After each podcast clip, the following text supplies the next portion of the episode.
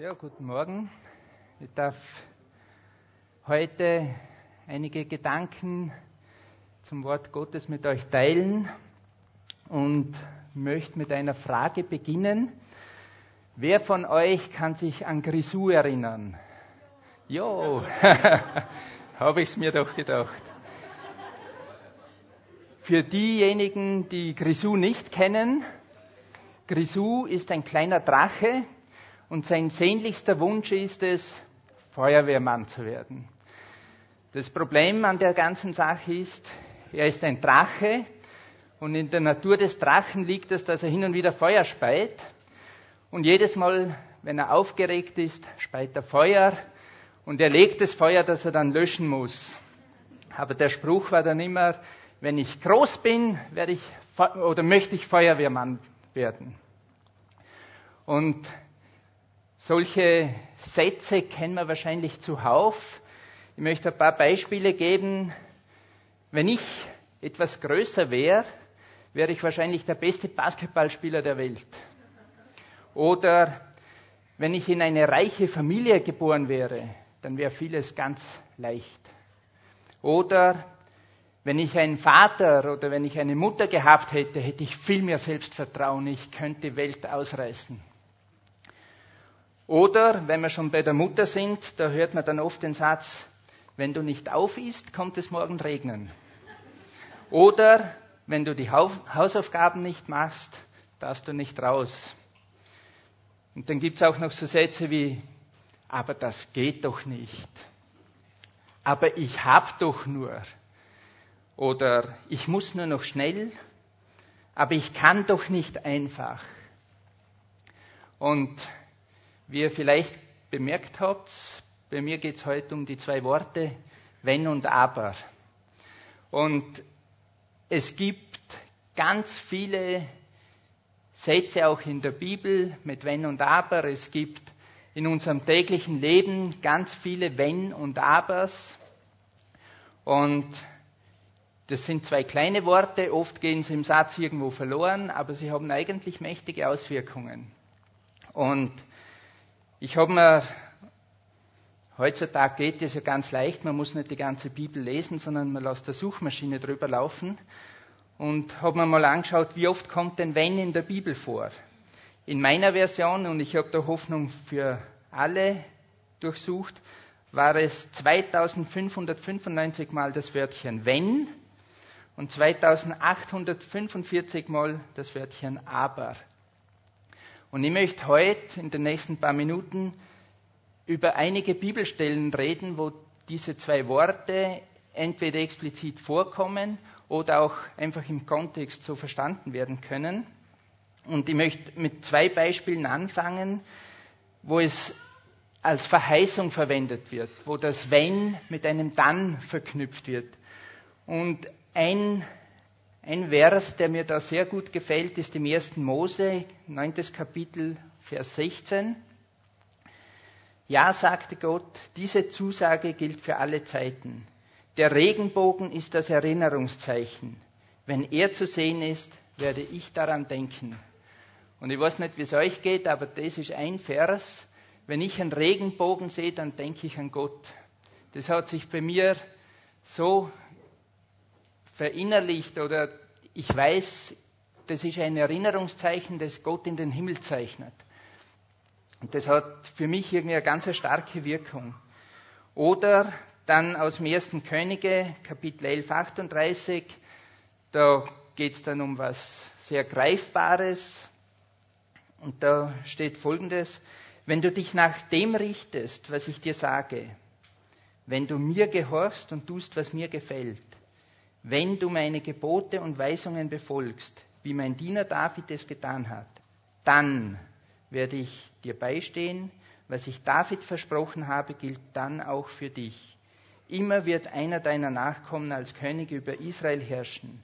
Dir und deinen Söhnen gebe ich heute das Reich Israel. Das waren zwei Beispiele, wo eben verknüpft ist, wenn, dann wie es mit sehr vielen Verheißungen auch ist. Aber es gibt auch ganz viele Beispiele, wo das Wenn und Aber als Ausrede verwendet wird. Ja, so wie die Beispiele, die ich am Anfang gebracht habe.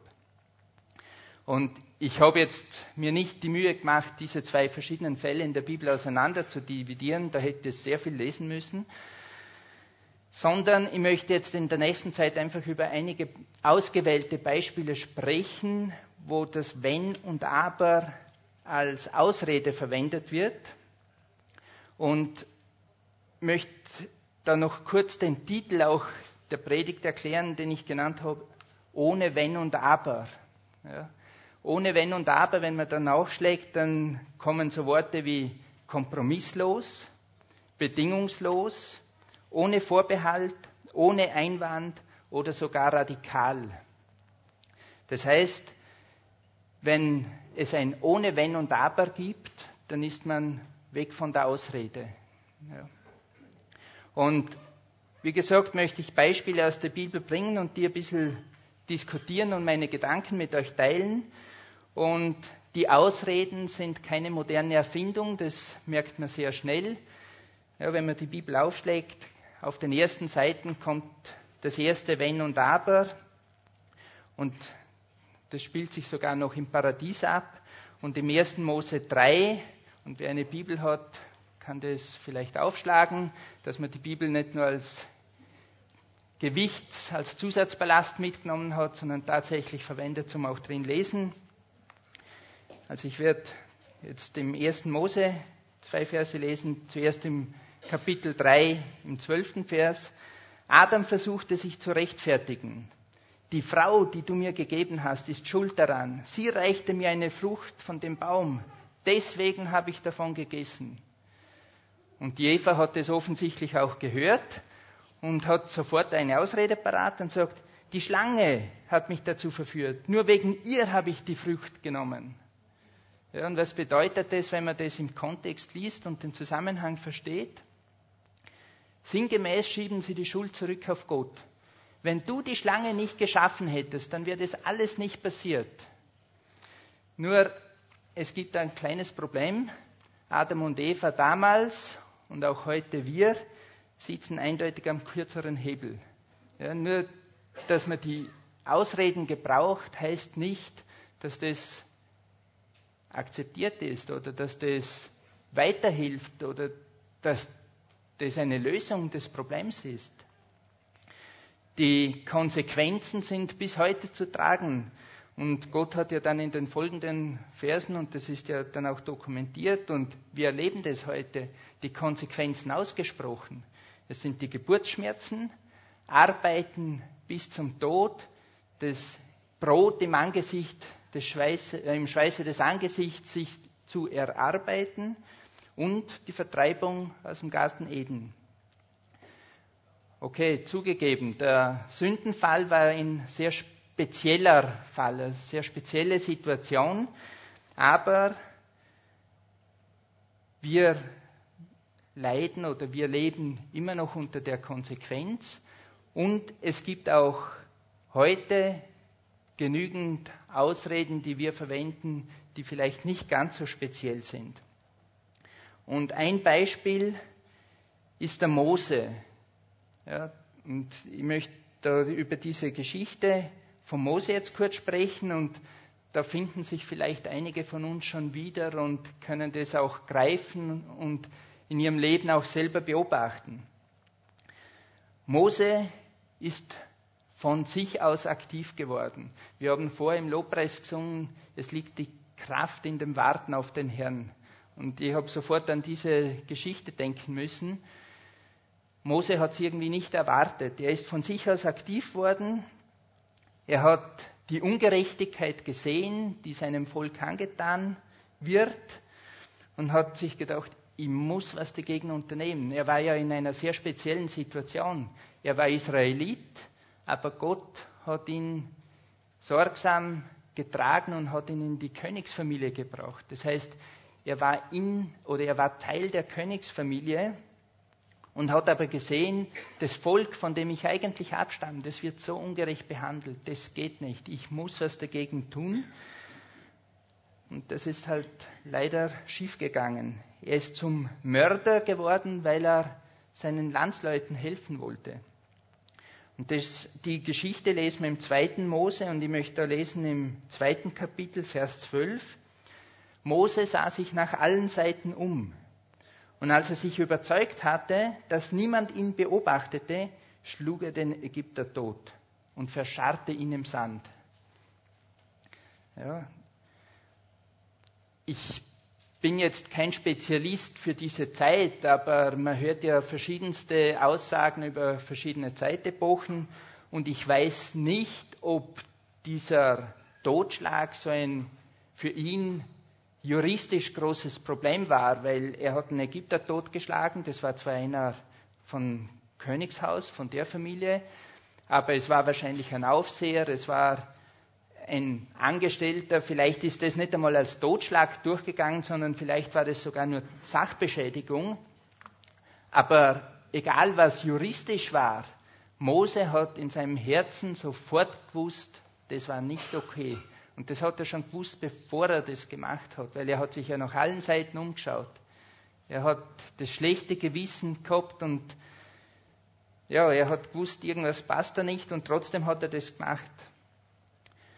Und dieses Gewissen oder sein Gewissen hat ihn angeklagt und er hat ihn dann ja auch sofort versucht aus der Welt zu schaffen. Er hat ihn verscharrt, den Toten, aber es ist trotzdem nicht verborgen geblieben. Und interessanterweise genau die Leute, für die er sich eigentlich stark machen wollten, haben ihn dann angegriffen. Weil im 14. Vers steht dann, da wollte Mose also den Streit zwischen zwei Israeliten schlichten und da sagt der eine Mann, was geht es dich an? Bist du unser Aufseher oder Richter? Willst du mich jetzt auch umbringen wie gestern den Ägypter? Mose erschrak. Es ist also doch herausgekommen, dachte er. Ja, so schnell geht es. Gestern noch hat er sich umgeschaut gesehen, es ist niemand da hat ihn totgeschlagen und verscharrt. Und heute wissen es die Israeliten schon. Und auch der Pharao hat, ihn, hat davon erfahren und er wollte ihn sogar dafür töten, weshalb er sich natürlich klarerweise aus dem Staub gemacht hat und sich zurückgezogen hat. Das steht im nächsten Vers, als der Pharao von Moses Tat erfuhr, wollte er ihn hinrichten lassen. Doch Mose konnte fliehen. Und dann vergehen 40 Jahre und es passiert gar nichts. Ja, wir sind erst im nächsten Kapitel, vielleicht haben wir einmal umgeblättert in der Bibel, 40 Jahre lang nichts und zumindest nichts Erwähnenswertes, es ist nichts aufgeschrieben in der Bibel. Und dann erscheint Gott Moses und er stellt sich ihm vor. Ich bin der Gott, den dein Vater verehrt hat, der Gott Abrahams, Isaaks und Jakobs. Mose verhüllte sein Gesicht, denn er hatte Angst davor, Gott anzuschauen.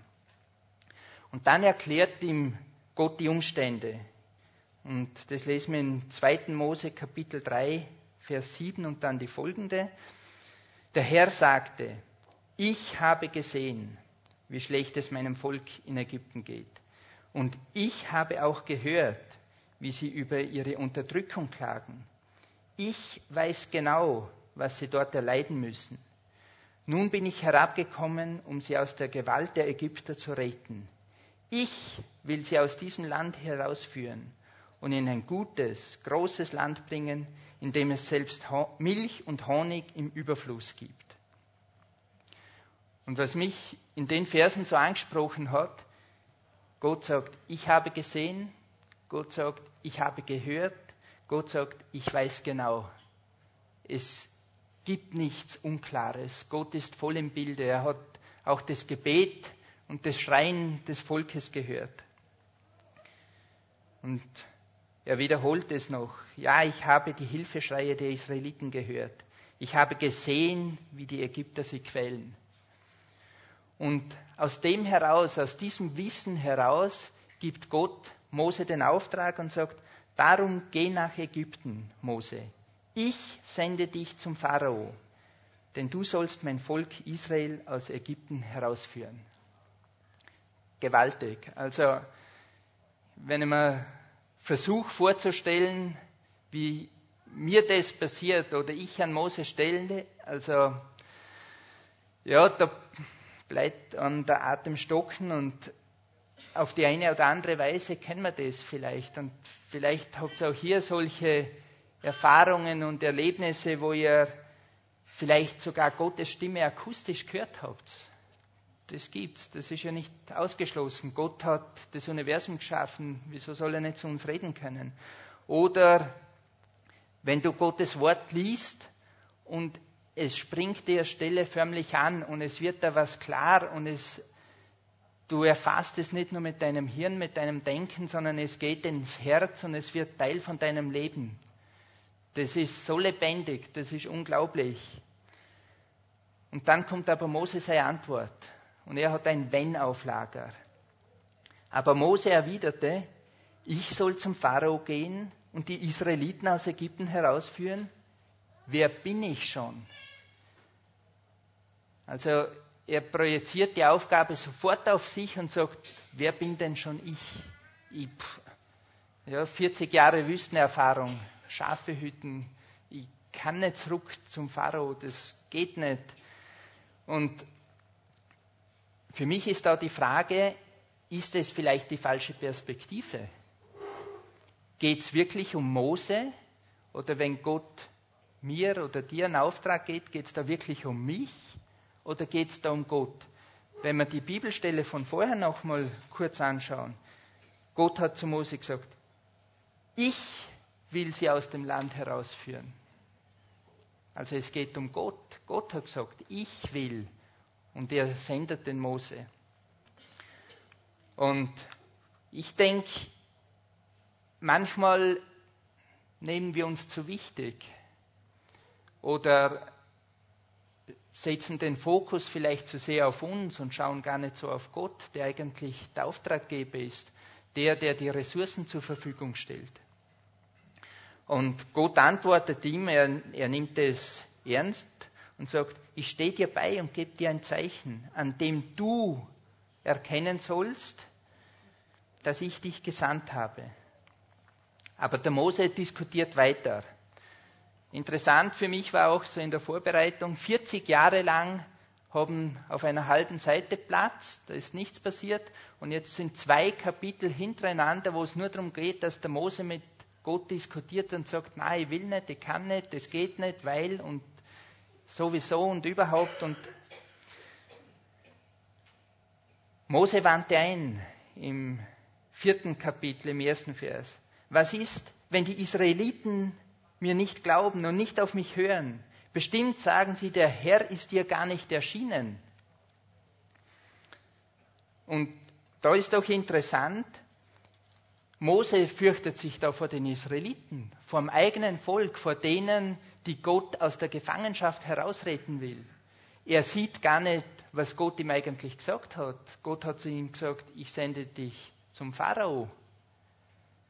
Und nicht zu den Israeliten. Die Israeliten sollst du ausführen. Und der Mose hat, fürchtet sich aber vom eigenen Volk. Natürlich, das hat eine Geschichte. Vielleicht ist das auch die Geschichte, warum er damals aus Ägypten geflohen ist, weil es ja die Israeliten waren, die das ans Licht gebracht haben. Aber er kennt den Feind gar nicht. Er, er bezieht sich auf den Falschen, er, er schaut in die falsche Richtung.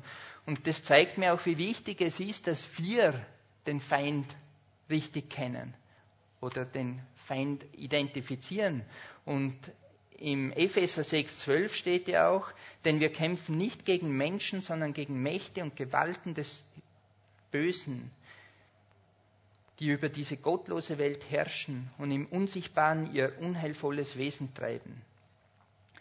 Und ich möchte uns einfach daran erinnern, rufen wir uns das immer wieder in Erinnerung, wenn wir vielleicht mit Menschen ein Problem haben. Es geht nicht um die Menschen, es geht um das, was die Menschen antreibt, um die, um die Mächte, um die Gewalten im Hintergrund. Und kennst du vielleicht auch die Aussagen, wenn du denkst, das kann ich jetzt nicht sagen. Oder das ist unbedeutend, da sage ich jetzt besser nichts um des lieben Friedens willen. Oder was werden die anderen denken? Oder ich mache mich doch jetzt nicht lächerlich. Jetzt bin ich einfach mal still. Und das ist schade, weil vielleicht wäre dein Gegenüber, die Person, mit der du sprichst, die du, wo du vielleicht im Herzen spürst, das solltest du jetzt sagen, aber dann diese Ausreden gebrauchst. Vielleicht ist das die Person, die genau die Worte brauchen wird, um einen Durchbruch zu erleben, vielleicht sogar das erste Mal mit Gottes Wort in Berührung zu kommen, um errettet zu werden. Vielleicht ist aber gar nicht die Person, zu der du sprechen sollst, vielleicht steht eine dritte Person daneben und hört zu und wird davon berührt. Und ich verhindere diese Errettung oder der Durchbruch oder die Hilfe für diese Person mit einem Wenn oder einem Aber, weil ich Angst habe, ich könnte belächelt werden. Es gibt viele Gebiete auf der schönen Welt, wo es sehr gefährlich ist, Gott zu bezeugen, zu sagen, Jesus ist mein Herr, Jesus hat mich gerettet. Aber Österreich gehört zumindest im Moment definitiv nicht zu diesen Orten, wo es um Leib und Leben geht, wenn man Jesus bezeugt. Und aus dem Grund denke ich mir sehr oft, ich könnte einfach mutiger sein. Und ich weiß nicht, wer von euch das schon vielleicht erlebt hat wenn man dann wirklich seinen Mut zusammenreißt und sich bekennt und was ausspricht, was vielleicht in dem Moment eher eine Ausrede wert wäre oder nicht, wie das im Nachhinein, was das im Herzen macht, wenn man sich denkt, es war nicht so schwer, es war gewaltig, ich habe Gottes Gegenwart gespürt. Aber ich möchte zurückgehen zum zur Geschichte von Mose. Gott ist mit Mose noch nicht fertig und lässt sich auch nicht so leicht ausbremsen. Er nimmt Moses abermalige Wenn wieder ernst und gibt ihm drei mächtige Zeichen in die Hand. Und das möchte ich kurz vorlesen. Im vierten Kapitel die Verse 4 bis 10. Der Herr aber fordert ihn auf, pack die Schlange beim Schwanz Mose griff nach ihr und sie wurde in seiner Hand wieder zum Stab. Der Herr sagte, tu dies vor den Augen der Israeliten, dann werden sie dir glauben, dass ich, der Herr, dir erschienen bin, der Gott ihrer Vorfahren, der Gott Abrahams, Isaaks und Jakobs. Und nun steck deine Hand in dein Gewand. Mose gehorchte, und als er die Hand wieder herauszog, war sie plötzlich schneeweiß. Sie war aussätzig geworden. Steck die Hand noch einmal in dein Gewand, befahl der Herr. Als Mose sie dann wieder herauszog, war der Aussatz verschwunden. Die Hand war so gesund wie der Rest seines Körpers. Gott sagte, wenn die Israeliten dir nicht glauben und das erste Zeichen nicht beachten, werden sie sicher nach dem zweiten Zeichen auf dich hören. Wollen sie aber trotz dieser beiden mächtigen Zeichen nicht glauben und deine Botschaft nicht beachten, dann schöpfe Wasser aus dem Nil und gieße es auf den Boden. Dieses Wasser wird zu Blut werden. Und auch das eigentlich interessant. Gott schickt Mose zum Pharao. Mose sagt, ich habe vor den Israeliten Angst und Gott gibt ihm ein Zeichen für die Israeliten. Er geht genau auf sein Wenn ein. Er schilt ihn nicht dafür, dass er nicht ordentlich zugehört hat, sondern er sagt, okay, gut, die Zeichen gebe ich da für die Israeliten. Aber anstatt jetzt mutig zu werden und zu sagen, boah, ja, jetzt, jetzt aber, hat Mose folgenden Satz auf Lager. Ach Herr, entgegnete Mose, ich bin noch nie ein guter Redner gewesen. Auch jetzt, wo du mit mir sprichst, hat sich daran nichts geändert. Zum Reden habe ich einfach kein Talent. Die Worte kommen mir nur schwer über die Lippen. Ja. Interessant ist, äh, wenn man klare Aussage haben will, geht es sehr vielen von uns so, dass man sagt, na, eigentlich kann ich nicht reden, aber am Stammtisch oder wenn man in Freundesgruppen sitzt, da hat man für alles eine Lösung. Ja. Interessant. Und Gott weist ihn auch zurecht, weil Gott sagt, Wer hat denn den Menschen einen Mund gegeben? Und wer ist es, der sie stumm oder taub, sehend oder blind macht? das bin doch wohl ich, der Herr. Darum geh jetzt, ich bin bei dir und werde dir sagen, was du reden sollst.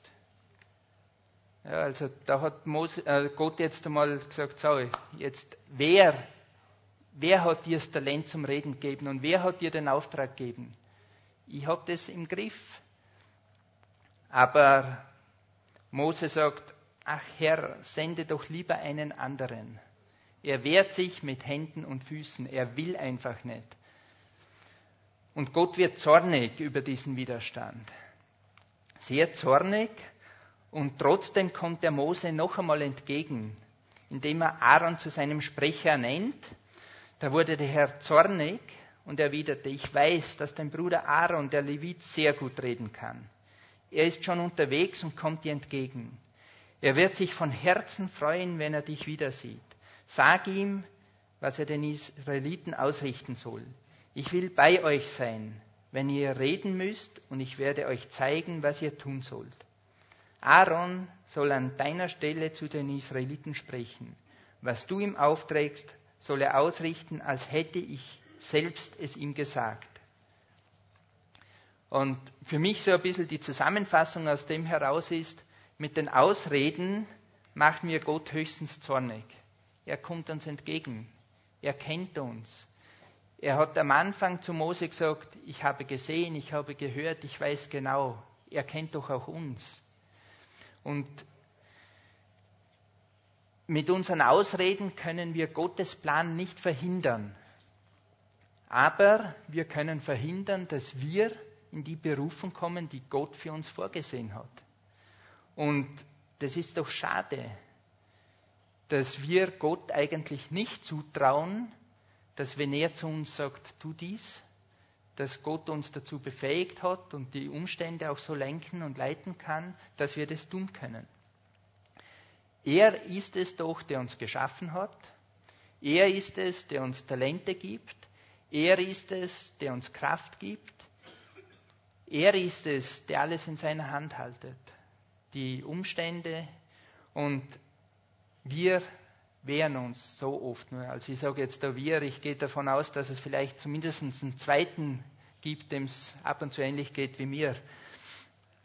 Und Jesus hat uns ja beten gelehrt. Und im Vater unser, im Matthäus-Evangelium steht dann in dem Gebet auch dein Wille geschehe. Und wenn wir das beten, wenn wir das ernstlich beten und nicht einfach runterleiern oder runterplappern, dann sollten wir doch eigentlich auch bereit sein, seinen Auftrag, seinen Willen zu tun. Gott verlangt nichts Unmögliches von uns. Vielleicht geht es darum, dass ich einen Mund aufmache und ihn bezeug. Oder vielleicht geht es auch darum, dass ich still bin und nicht unbedingt das letzte Wort haben muss. Vielleicht muss ich nur für einen Kranken beten, die Hände auflegen und ihn segnen, jemandem beim Siedeln helfen, was auch immer. Es, es ist sehr vielfältig. Und ich denke, wir müssen einfach unser Herz aufmachen und wenn Gott zu uns spricht, auch darauf hören. Es gibt auch Abschnitte im Neuen Testament, wo es um Ausreden geht. Zum Beispiel im Lukas-Evangelium im 14. Kapitel. Und Jesus war ja kein Tagträumer. Er war Realist, er ist, er ist Schöpfer des Universums. Er weiß, wie es uns Menschen geht, er weiß, wie die Situation ist. Und er erzählt eine Geschichte, das möchte vorlesen. Und Jesus antwortete ihm mit einem Gleichnis. Ein Mann bereitete ein großes Festessen vor, zu dem er viele Gäste einlud. Als alles fertig war, schickte er seinen Diener zu den Eingeladenen und ließ ihnen sagen, kommt, alles ist vorbereitet. Aber jeder hatte auf einmal Ausreden. Also das Wort Ausreden wird da beim Namen genannt. Einer sagte, ich habe ein Grundstück gekauft, das muss ich unbedingt besichtigen. Bitte entschuldige mich. Ein anderer, es geht leider nicht. Ich habe mir fünf Spanne Ochsen angeschafft. Die muss ich mir jetzt genauer ansehen. Ein dritter entschuldigte sich, ich habe gerade erst geheiratet und kann deshalb nicht kommen. Und meiner Meinung nach gibt es mehrere Gründe, warum die Eingeladenen nicht kommen. Äh, ich habe mir jetzt einmal zwei überlegt, wahrscheinlich gibt es auch mehrere. Der erste Grund ist vielleicht, sie sind einfach satt. Satt mit was auch immer. Und wahrscheinlich kennen die meisten von euch das. Nach dem Essen ist es eine schlechte Idee zu fragen, was kochen wir morgen? Ja. Mit vollem Bauch ist man nicht sehr kreativ in der Essensplanung. Man kann höchstens sehr sparsam einkaufen gehen, das funktioniert gut. Und ich denke in dem Zusammenhang, die Eingeladenen haben einfach keine Vorstellung von dem gehabt, was dieses Festessen bedeutet. Was das für eine Feier wird, was das für eine tolle Feier wird, zu der der Herr da eingeladen hat. Ein zweiter Grund könnte sein, sie haben einfach keine Lust auf Gesellschaft. Lass mich in Ruhe. Ich will meine Ruhe. So direkt kann man ja das nicht sagen. Oder? Das ist ja nicht politisch korrekt. Irgendwie muss man da schon einen Grund anführen. Und ich weiß, wovon ich spreche. Ich gehöre da wahrscheinlich zu dieser zweiten Gruppe. Ich komme immer wieder mal in die Situation, dass ich zu irgendwelchen Empfängen oder Veranstaltungen eingeladen wäre, wo ich denke, eigentlich, ich will nicht ich habe wirklich keine Lust, ich gehe dann meistens aus Pflichtbewusstsein hin und in den meisten Fällen ist es wirklich so langweilig, wie es sich anhört. Man steht oder sitzt die Zeit ab und geht dann halt früh und ich bin meistens der Erste, der geht, aber man war dort. Aber eins kann ich euch versichern, wenn unser Herr Jesus zu einem Festessen einlädt, dann ist es keine Fahrradpartie, und jeder Gast wird als Special Guest begrüßt und behandelt. Und dessen waren sie sich auch nicht bewusst. Und warum ist es so klar und so offensichtlich, dass das Ausreden sind? Wenn ich ein Grundstück kaufe, dann habe ich es mir doch wohl hoffentlich vorher angeschaut und nicht erst nach dem Kaufen. Ja, und wenn ich den Garten, die, die Anlage planen möchte, dann hat es nach der Feier auch noch Zeit. Das rennt nicht davon, das Grundstückel. Und für die Ochsen gilt genau das Gleiche. Also ich werde doch nicht einfach sagen, so, ich kaufe jetzt mal fünf gespanne Ochsen und morgen schaue ich mal an, wie sie sind. Wer sich Auto kauft, der schaut sich das Auto ja in der Regel auch vorher an und nicht erst danach. Und die Hochzeit ist ja auch eine schlechte Ausrede. Ja, das wäre doch die Gelegenheit, mit meiner frisch angetrauten Frau auf eine große Feier zu gehen und die Zeit einfach zu genießen. Also es sind einfach Ausreden und die Frage ist, welche Ausrede haben wir parat?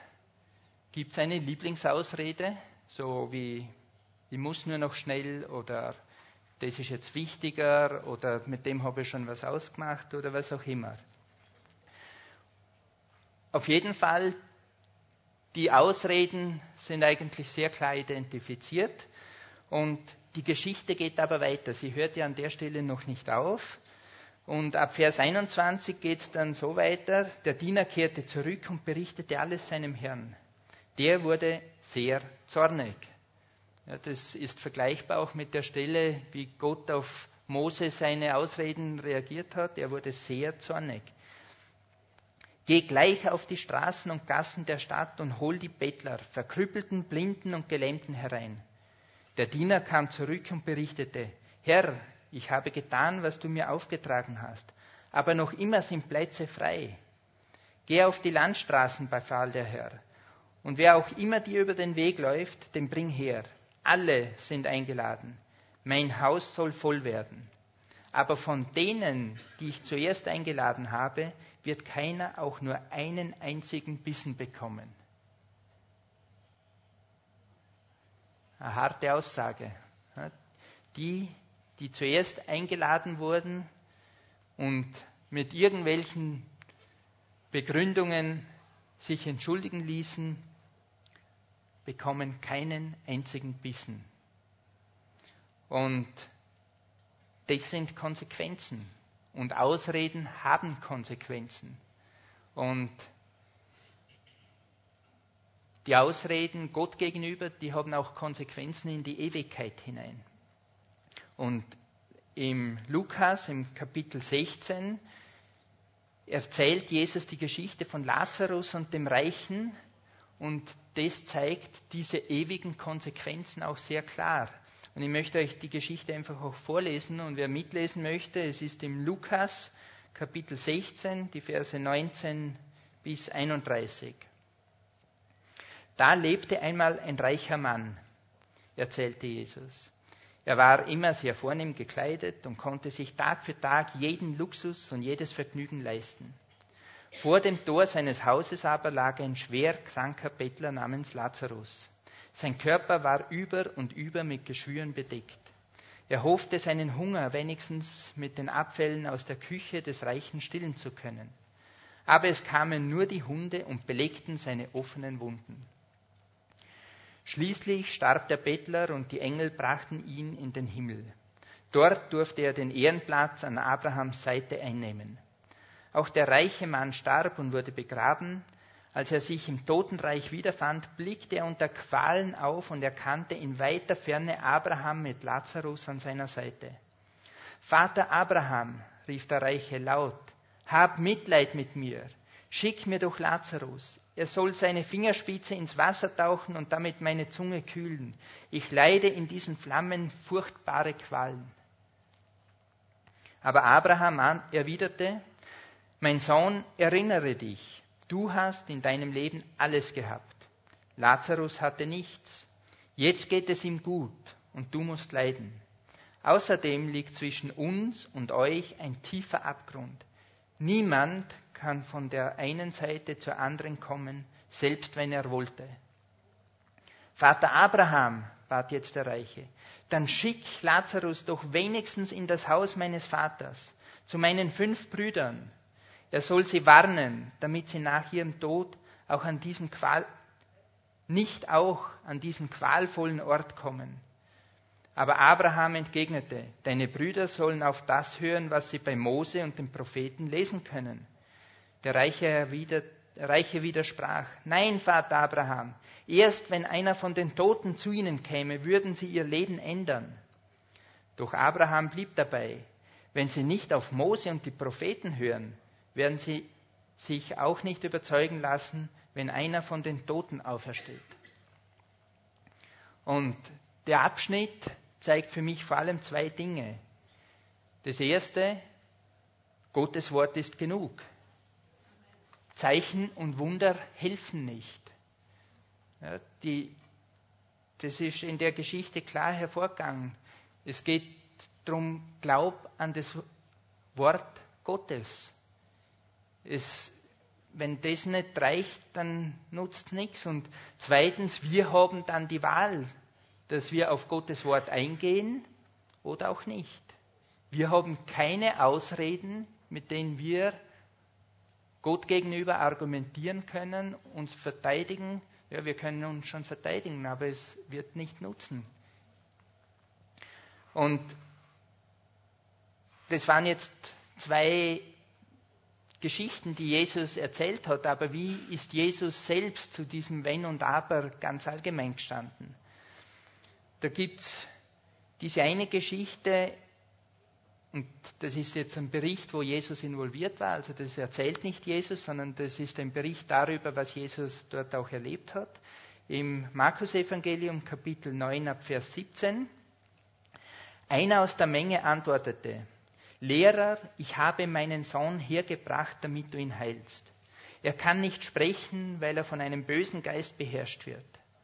Wenn dieser Geist Gewalt über ihn gewinnt, wirft er ihn zu Boden.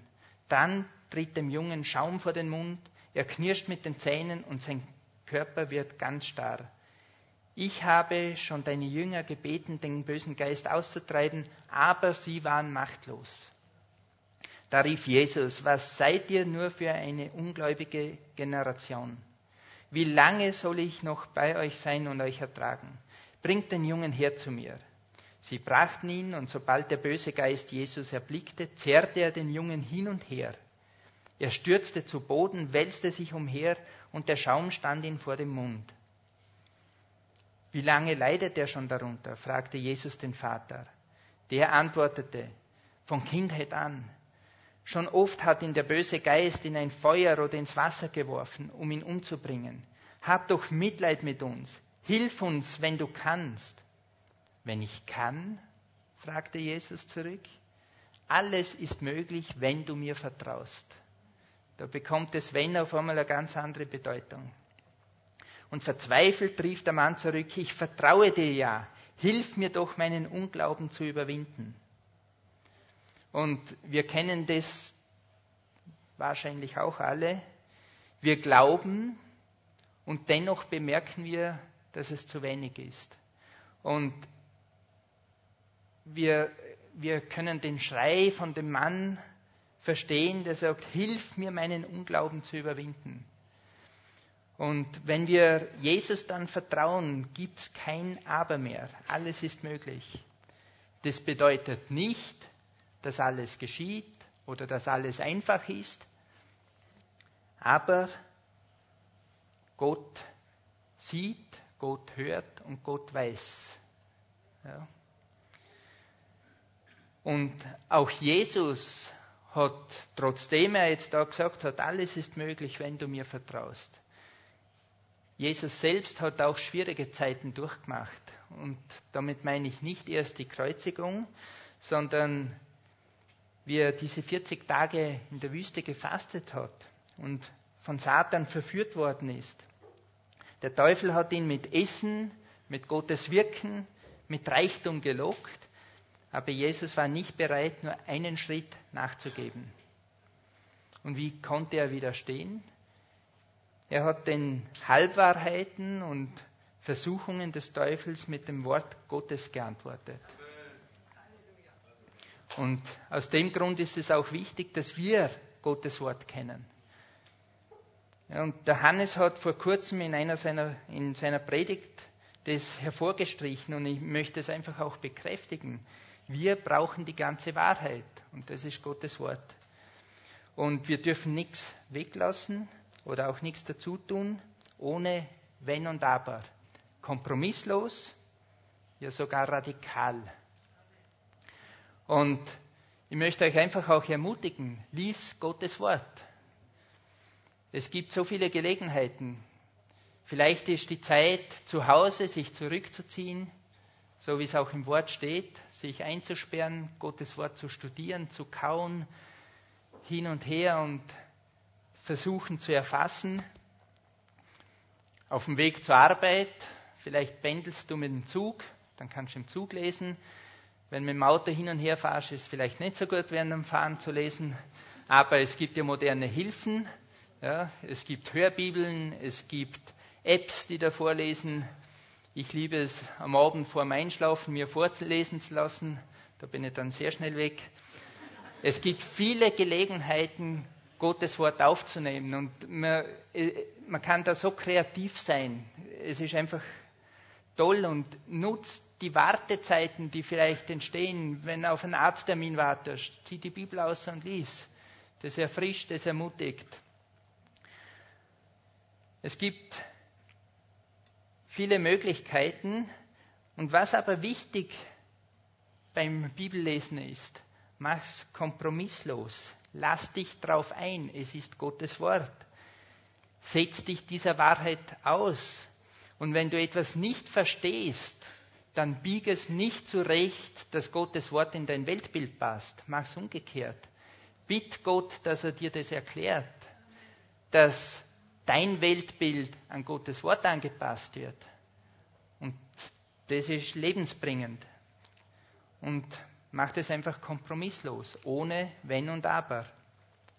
Und Jesus hat dann noch ein ganz besonderes Wenn und Aber.